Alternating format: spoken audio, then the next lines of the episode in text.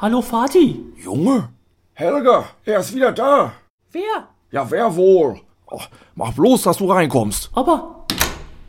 Junge, wo warst du denn die ganze Zeit? Wir haben uns doch Sorgen gemacht. Aber ich hab's euch doch gesagt. Ich war in Südafrika bei der WM.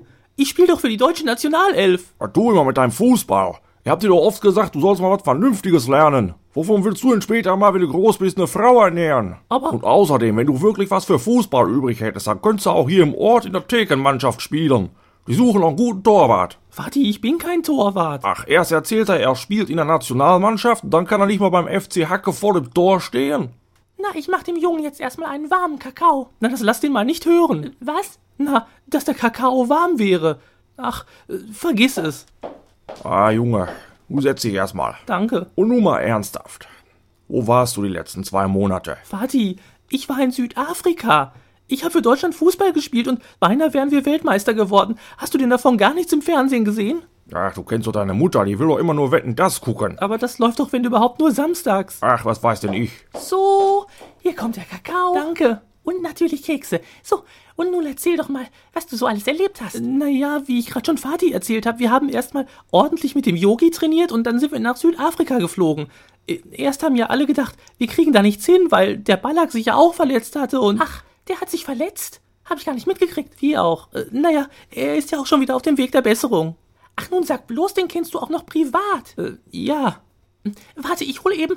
Ich hab doch noch irgendwo eine Zeitung mit einem Bild von ihm. Vielleicht kannst du das ja für mich signieren lassen. Ich wusste gar nicht, dass Mutti ein Fan von Michael Ballack ist. Ach, die sind in Wechseljahren, da musst du nichts drum geben. Aber mal was anderes. Äh, bei uns in der Firma ist unten in der Poststelle noch was frei geworden. Da wird einer gebraucht, der im Haus die Post verteilt. Vati. Ja, was? Willst du bis 68 Fußball spielen? Irgendwann machen deine Knochen das nicht mehr mit. Da muss doch auch irgendwie Geld reinkommen. Vati, ich verdiene genug Geld. Schon vergessen, ich habe euch dieses Haus hier gekauft. Ach, So, wusste ich's doch, dass ich noch irgendwo ein Bild von ihm habe. Hier, vielleicht kannst du ihn ja mal bitten, dass er da ein Autogramm drauf gibt. wer ist das denn? Ja, äh, Bata. Von dem hat der Junge doch gesprochen. Ballack, habe ich Und gesagt. die kommt mit einer Frauenzeitschrift, wo vorne Pater Illich drauf ist. Ach, ich habe mich schon gewundert, wobei der sich verletzt haben soll. Schäm dich deiner Mutter, so einen Schrecken einzujagen. Mutti, ich hab dich nicht erschreckt, du hast dich nur vertan. Ich bin zwar im Fernsehen zu sehen, aber nicht in deinen Schlagersendungen. Ich spiele Fußball. Äh, zeig mal her deine Zeitung. Äh, Von wann ist denn die? Die ist von letzter Woche. Ja, dann ist doch da bestimmt auch irgendwo. Ach ja, hier. Modetipps mit Yogi Löw. Und da ist auch ein Mannschaftsfoto. Da, guck, das bin ich. Zeig mal. Nee, da siehst du aber schlecht drauf aus. Kriegt ihr denn da überhaupt was Vernünftiges zu essen? Aber bestimmt nur so Eiweißdrinks und sowas. Da erzählt der Heinz auf der Arbeit immer von, wenn er aus der Muckibude kommt. Ach, das ist doch nichts. Mutti, mir geht's gut. Ich verdiene ordentliches Geld und ich bin berühmt. Ah, das wollen wir doch mal sehen. Pass mal auf, ich nehme jetzt das Telefon und wähle ganz zufällig irgendeine Nummer. Und dann frage ich den, ob der dich kennt. Vati. Ja, nix, Vati, jetzt machen wir mal die Probe. Und wenn der dich nicht kennt, dann fängst du bei mir in der Firma in der Poststelle an. Sucht die Sparkasse nicht auch noch einen Auszubildenden? Dübels Geistesblitz.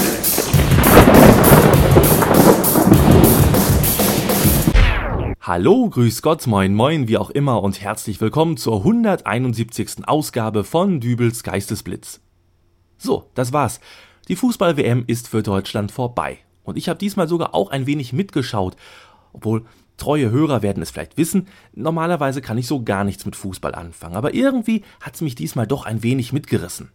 Was jetzt aber nicht heißen soll, dass ich zum großen Fußballexperten geworden bin. Ähm, was ich nur immer lustig fand, das war, dass immer erzählt wurde, was für eine junge Mannschaft Deutschland diesmal am Start hatte. Da hatte man irgendwie immer das Gefühl, ähm, dass die am Ende des Turniers wieder zurück zu den Eltern fahren und am Ende des Sommers wieder die Schule anfängt. Äh, Entschuldigung. Ja? Ob ich wen kenne? Äh, sorry, äh, nie gehört. Ach, das war's schon. Ja, dann, äh, ja, wiederhören. Komischer Anruf. Und äh, wer ist Philipp Lahm? Naja, zurück zum Thema. Obwohl, eigentlich wollte ich ja gar nichts über Fußball erzählen, sondern über die Wahl zum Bundespräsidenten. Ist zwar mittlerweile auch schon wieder was her, aber das war ja schließlich auch eine ganz spannende Sache. Ganze drei Wahlgänge hat es gedauert, bis endlich das Ergebnis feststand. Und das auch nur, weil das gesamte Wahlprozedere doch irgendwie unnötig kompliziert ist. Gewonnen hat bei so einer Bundespräsidentenwahl nämlich nicht derjenige, der die meisten Stimmen hat, sondern derjenige, der die absolute Mehrheit hat. Oder anders ausgedrückt, man muss mindestens die Hälfte aller Stimmen haben. Und wenn 100 Leute stimmberechtigt sind, wovon 49 den Spitzenkandidaten wählen, während die restlichen Stimmen sich auf andere Anwärter verteilen, dann gibt es halt eine neue Runde, die nach dem gleichen Schema abläuft. Wenn diese zweite Runde dann genauso ergebnislos verläuft, dann wird der dritte Wahlgang eingeleitet und äh, der läuft nach dem Prinzip gewonnen hat der mit den meisten Stimmen. Das war in diesem Fall Christian Wulff. Glückwunsch. Es stellt sich nur die Frage, ob dieses System wirklich das idealste ist und mal ein Beispiel dazu. Unser Hammer-Bürgermeister, der Herr Hunsteger Petermann, der hat nach der Bekanntgabe des Ergebnisses des ersten Wahlganges sofort im Hotel angerufen, um dort mitzuteilen, dass er das Zimmer gerne noch eine weitere Nacht buchen möchte. Und so wie er werden es wahrscheinlich auch zahlreiche andere Stimmberechtigte getan haben. Somit kam also auf die Rechnung unseres Hammer-Bürgermeisters noch eine weitere Hotelübernachtung. Von den Anreisekosten reden wir gar nicht mal. Ähm, ich gehe auch mal ganz schwer davon aus, dass der Herr Bürgermeister diese Rechnung nicht selbst bezahlen muss, sondern sich das irgendwo in den Steuern, die ja auch ich bezahle, widerspiegelt. Somit ist für mich schon mal klar, dass ich bei der nächsten Bürgermeisterwahl ganz gezielt nachfragen werde, ob die Kandidaten Verwandte oder Bekannte in Berlin haben, bei denen sie eventuell auf dem Sofa übernachten können, falls die Wahl des Bundespräsidenten mal wieder etwas länger dauert. Sowas schont nämlich auf jeden Fall die Stadtkasse. Wobei man aber auch sagen muss, dass eine Heimreise am gleichen Tag durchaus auch noch möglich gewesen wäre, wenn man nicht nach jedem Wahlgang noch eine einstündige Zigaretten- und Kaffeepause eingelegt hätte. Und es würde mich auch nicht wundern, wenn der Wahlvorstand noch ein kaltes Buffet für die Wahlberechtigten vorbereitet hätte, so mit äh, Minischnitzeln, kleinen Frikadellen und Brotkorb, vielleicht sogar mit einem Mettigel, obwohl bei dem Wetter, naja. Und da kommt mir auch schon wieder die nächste Verschwörungstheorie in den Sinn. Nehmen wir mal an, die Wahl wäre in einer Runde entschieden gewesen. Christian Wulff hätte seine absolute Mehrheit gehabt, Frau Merkel hätte fix die Blumen überreicht, kurze Dankesrede des neuen Bundespräsidenten, Bürgermeister Hunsteger Petermann stößt mit einem Glas Bier mit dem Gewinner an, Pressefoto, alle ab ins Auto und nach Hause und dann, da hätte der Kantinenchef blöd aus der Wäsche geguckt und wäre auf 2000 Bockwürstchen, 10 Eimern Kartoffelsalat und 15 Platten mit Käsehäppchen sitzen geblieben. Es würde mich daher nicht wundern, wenn der Kantinenchef kurz vor der Wahl nochmal zu Frau Merkel rübergegangen wäre und ihr gesagt hätte, du Frau Merkel, das wäre toll, wenn ein paar von eurem Trupp eventuell statt dem Wurf dem Gauk ein paar Stimmen geben, sonst weiß ich nicht wohin mit meinen Würstchen. Und dann hätte die Merkel vielleicht noch gesagt, nee, du Kantinenchef, das geht nicht. Wir haben doch jetzt eh schon Krise. Wenn die jetzt nicht mal die Bundespräsidentenwahl vernünftig hinkriegen, wie sieht denn das aus in der Presse? Tja, und dann hätte der Kantinenchef bestimmt vorgeschlagen, ja gut, dann wählt halt euren Wurf einstimmig im ersten Wahlgang, aber dann nimmst du die 2000 Bockwürstchen mit. Und vielleicht hätte sogar der Westerwelle das Gespräch zufällig mitbekommen, mit dem Finger auf die Merkel gezeigt und Haha gerufen. Und dann hätte der Kantinenchef gesagt, und du kriegst die 10 Eimer Kartoffelsalat. Tja, da wäre ihm dann auch das Lachen vergangen und dann hätten sich die Merkel und der Westerwelle kurz besprochen und beschlossen, ein paar Leuten ihrer Partei zu raten, doch lieber den anderen zu wählen, damit es zumindest noch einen weiteren Wahlgang und somit eine Pause gäbe. Zehn Eimer Kartoffelsalat. Da essen der Westerwelle und sein Freund ja wochenlang, bis sie den aufhaben. Aber das ist ja auch nur eine Vermutung. Es kann so gewesen sein, muss aber nicht.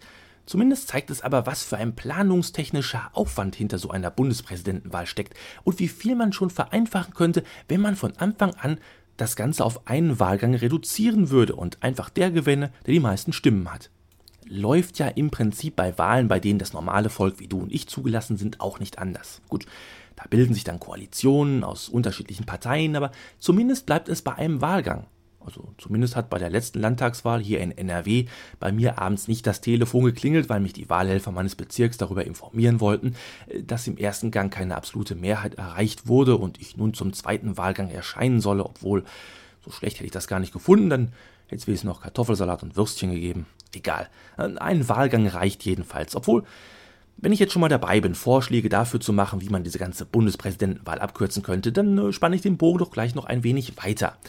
Müssen denn überhaupt diese ganzen Wahlberechtigten nach Berlin reisen, um dort ihre Stimme abzugeben?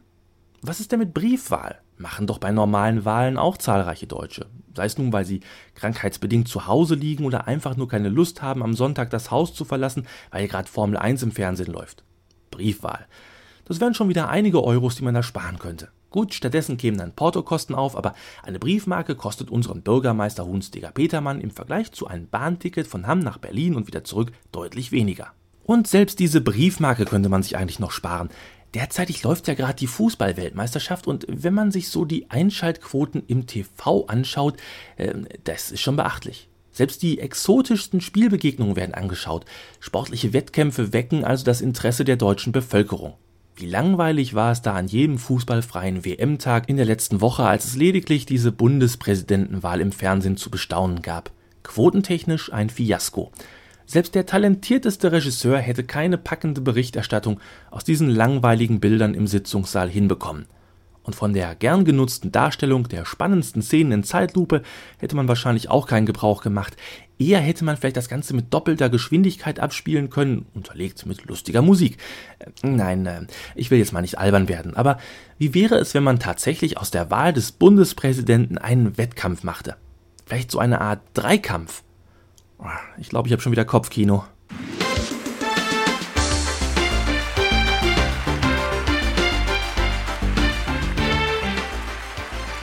Und hier sind wir wieder nach der Werbepause. Meine sehr verehrten Damen und Herren, weiter geht's bei DSD BP. Deutschland sucht den Bundespräsidenten, präsentiert von Brutzel Fritze Würstchen.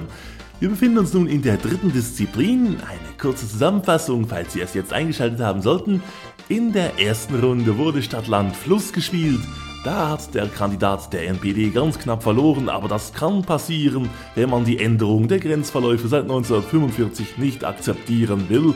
Da gab es auch schon den ersten unschönen Zwischenfall, da die Jury der Meinung war, dass ein künftiger Bundespräsident ein Mindestmaß an geografischen Kenntnissen haben sollte. Auch die zweite Runde, das traditionelle Sackhüpfen, ging nicht ohne Beschwerden der Teilnehmer über die Bühne. Zur besseren Unterscheidung hüpfte der Kandidat der CDU in einem schwarzen Plastiksack, der Kandidat der FDP in einem gelben Sack und der Kandidat der NPD in einer braunen Mülltüte, was von diesen lautstark und als schärfste verurteilt wurde.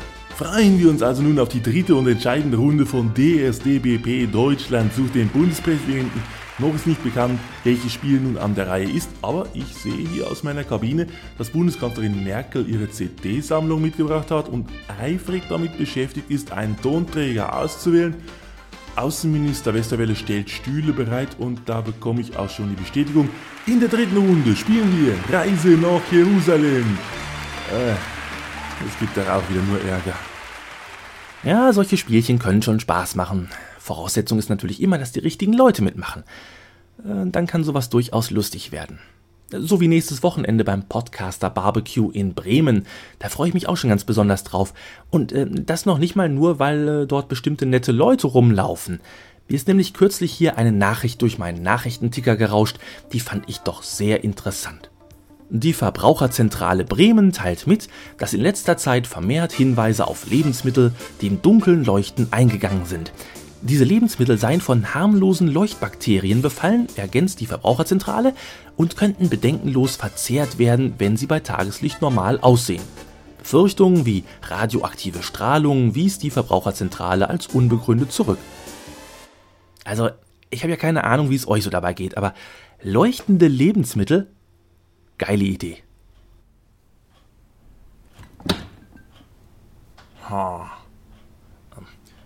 Schatz, ja? Sag mal, die Kühlschrankbeleuchtung war doch kaputt, oder? Ja. Hast du die Birne gewechselt? Nein. Ja, aber äh, wieso ist es dann hell im Kühlschrank? Ach, wegen der Zwiebelmettwurst. Hä? Na, hast du es denn gar nicht in der Zeitung gelesen? Es gibt doch jetzt leuchtende Lebensmittel. Ja, gelesen habe ich davon schon, aber das kann doch nicht gesund sein. Das sind ganz harmlose Leuchtbakterien, überhaupt nicht gesundheitsschädlich. Ja, ja, es bestand zu keinem Zeitpunkt Gefahr für die Bevölkerung, den Satz kenne ich. Aber sag mal, wo sind denn meine Mini-Salamis? Deine was? Meine. Ach man, ich habe mir doch gestern so eine Packung Beefies gekauft. Die wollte ich doch gleich beim Fußball gucken essen. Ach so, die haben die Kinder zum Camping mitgenommen. Ich denk, die grillen beim Camping. Wozu brauchen die meine Salamis? Die haben doch da genug zu essen. Schon, aber wir haben vergessen, für die Nachtwanderung, die sie später dann machen, Knicklichter zu kaufen. Die rennen da nachts in der Gegend rum und beleuchten sich mit meinen Würstchen den Weg? Ach, du sei nicht so egoistisch. Das waren meine Würstchen. Was soll ich denn jetzt essen? Es wird dir mal ganz gut tun, eine Mahlzeit auszulassen, mein Dickerchen. Ja, von wegen. Wenn du unseren Kindern einfach meine Würstchen mitgibst, dann esse ich jetzt deinen Käse auf, den du heute Morgen gekauft hast. Ah, wo ist denn der? Ach, da war doch so ein ganzer Beutel mit diesen einzelverpackten Mini-Käse-Dingern. Ja, aber die habe ich nicht zum Essen gekauft. Ah, wozu denn? Die habe ich an unsere Jogginganzüge genäht, wegen der Sicherheit. Was? Käse am Jogginganzug? Und seit wann joggen wir? Seit heute, mein Dickerchen. Hier, zieh das an. Äh, Aber, Motz nicht. ach, du hast tatsächlich diese kleinen runden Käsestücke überall dran genäht. Richtig, es wird nämlich schon dunkel draußen und so werden wir besser gesehen. Alles der Sicherheit zuliebe. So, und nun hopp. Ach ja, äh, der Käse ist abgezählt. Wenn hinterher eine der Sicherheitsleuchten fehlt, merke ich das. Ja, Mist. Ja, ich bin ja mal gespannt, ob die Lebensmittel in Bremen wirklich leuchten. Beim Podcaster Barbecue am 17.07. weiß ich dann mehr und ich hoffe nur, da wird es dann nicht so unerträglich heiß, wie es jetzt gerade hier in meinem kleinen Podcaster-Studio ist. So, und nun beende ich diese Folge für heute. Hol mir eine schöne kalte Flasche Mineralwasser aus dem Kühlschrank und ihr könnt so lange auf www.dübelsgeistesblitz.de gehen, mir dort einen Kommentar zu dieser Folge hinterlassen, mich beflattern bei Amazonen, bei Paypalen oder mit Lobgesängen per E-Mail beglücken. Wer gerade Urlaub hat, der möge den Sommer genießen, wer arbeiten muss, arme Schweine. Wir hören uns demnächst wieder. Bis dahin, alles Gute, euer Dübel und tschüss.